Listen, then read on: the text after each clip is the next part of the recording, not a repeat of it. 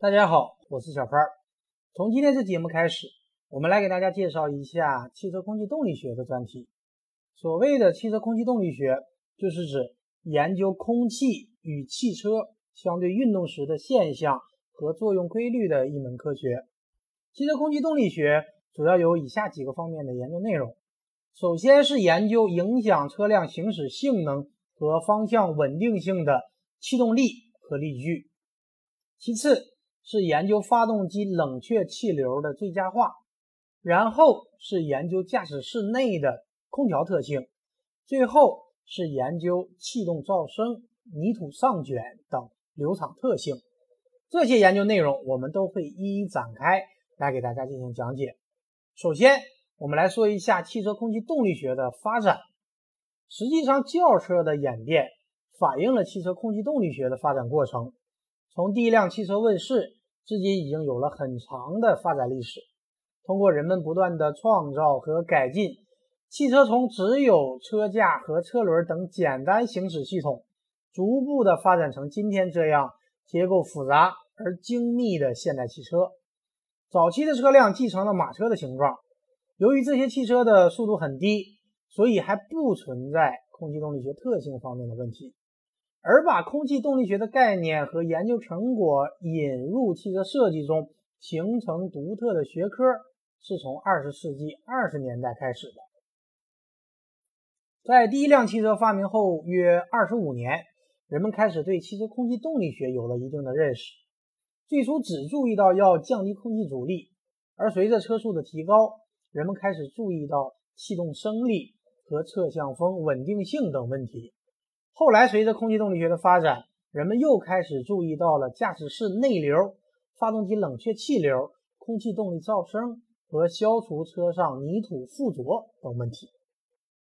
空气动力学的发展历史表明，它是伴随着道路状况的变化和使用要求的提高。而引起汽车造型的变化，从而发展起来的。所以说，汽车造型的变化历史就是汽车空气动力学发展的历史。汽车空气动力学的发展可以分为四个阶段：基本形状化阶段、流线型化阶段、细部优化阶段和整体优化阶段。下面我们就按照它的研究内容一一展开来给大家进行讲解。首先来给大家介绍一下空气阻力和空气阻力系数。汽车直线行驶时受到的空气作用力在行驶方向上的分力称为空气阻力。空气阻力可以分为摩擦阻力和压力阻力两个部分。摩擦阻力是指由于空气的粘性在车身表面产生的切向力的合力在行驶方向的分力，而压力阻力又分为四部分：形状阻力。干扰阻力、内循环阻力和诱导阻力，形状阻力占压力阻力的大部分，主要与我们车身形状有很大关系。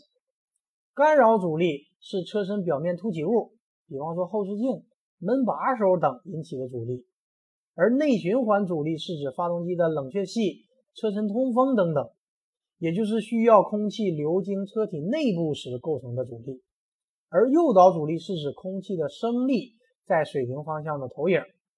在一般轿车中，这几部分阻力的大致比例是这样的：形状阻力占百分之五十八，干扰阻力占百分之十四，内循环阻力占百分之十二，而诱导阻力占百分之七，摩擦阻力占百分之九。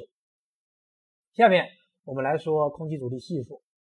汽车的空气阻力是与汽车的正面投影面积和空气阻力系数成正比的。而这里正面投影面积取决于汽车的外形尺寸，这是由设计需要决定的。因此呢，减小空气阻力系数是降低空气阻力的主要手段。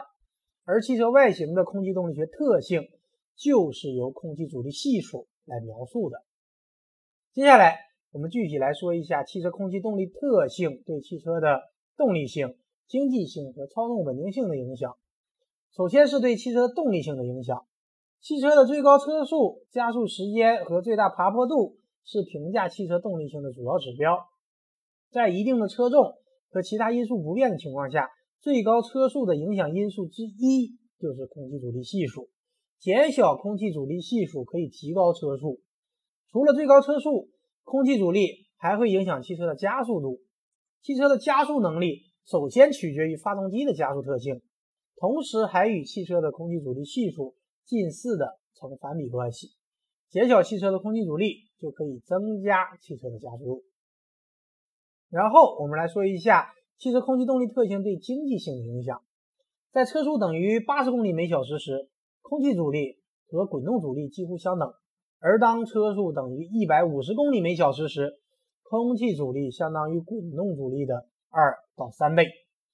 而汽车的空气阻力是需要发动机的牵引力来克服的，克服空气阻力消耗的功率占了发动机所做功的相当大的一部分。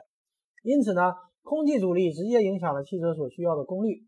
比方说，轿车的空气阻力系数从零点四二降到零点三，在混合循环时，燃料经济性可以改善百分之九左右；而当车辆以一百五十公里的速度行驶时，燃料经济性能够改善达到百分之二十五左右。